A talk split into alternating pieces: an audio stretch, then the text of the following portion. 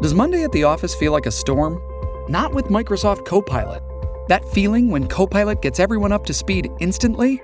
It's sunny again. When Copilot simplifies complex data so your teams can act, that sun's shining on a beach. And when Copilot uncovers hidden insights, you're on that beach with your people and you find buried treasure. That's Microsoft Copilot. Learn more at Microsoft.com/slash AI for all. Pourquoi les enchères d'art battent-elles actuellement tous les records? Merci d'avoir posé la question. Aujourd'hui, on va parler chiffres, et de très gros chiffres. Sachez-le, les ventes aux enchères ne se sont jamais mieux portées que maintenant. La preuve, on est passé de 103 millions de dollars générés en 2000 à 2,7 milliards aujourd'hui.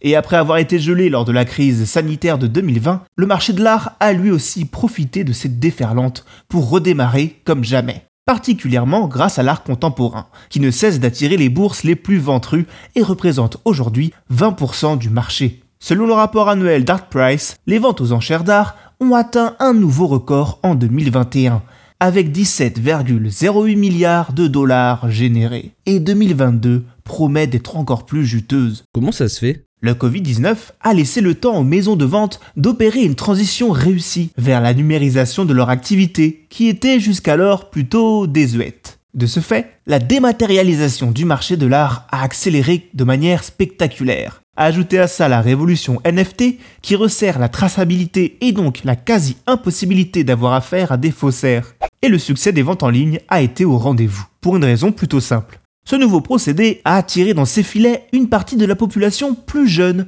habituée aux outils du web et très intéressée par l'art contemporain et numérique. On parle de 111 240 lots de ce genre vendus dans le monde en 2021. Le réservoir d'acheteurs hyper fortunés s'est donc agrandi en même temps qu'il a rajeuni. Sans compter qu'il n'y a plus de frein psychologique à débourser plus d'un million pour acquérir une vente une fois seul devant son ordi notamment si c'est pour l'un des travaux de Gerard Richer ou de Banksy, considérés comme les artistes vivants les plus performants du monde des enchères. Bref, les ventes colossales ne s'arrêtent plus, et à ce jeu, les plus forts, c'est les États-Unis, suivi de la France, qui a écoulé 91 699 œuvres en 2021. Mais alors, quelle est l'œuvre la plus chère jamais vendue? Le record absolu, toute période de l'art confondue, avec 450,3 millions de dollars, c'est évidemment le boss Léonard de Vinci et sa peinture du Salvator Mundi, dont vous a déjà parlé dans un épisode précédent de Maintenant vous savez, Culture. Alors intéressons-nous à l'œuvre la plus chère du XXe siècle jamais vendue aux enchères, car celle-ci vient de changer ce mois de mai 2022.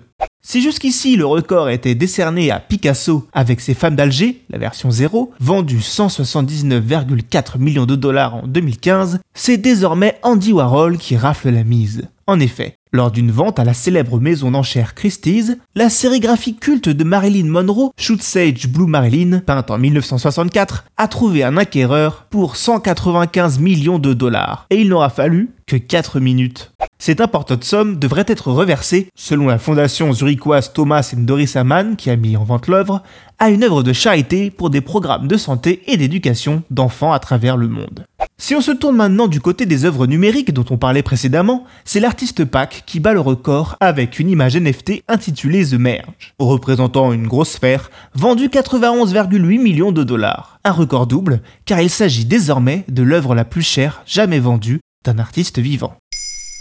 Maintenant, vous savez, un épisode écrit et réalisé par Jonathan Oppard. Ce podcast est disponible sur toutes les plateformes audio et pour l'écouter sans publicité, rendez-vous sur la chaîne Bababam Plus d'Apple Podcast.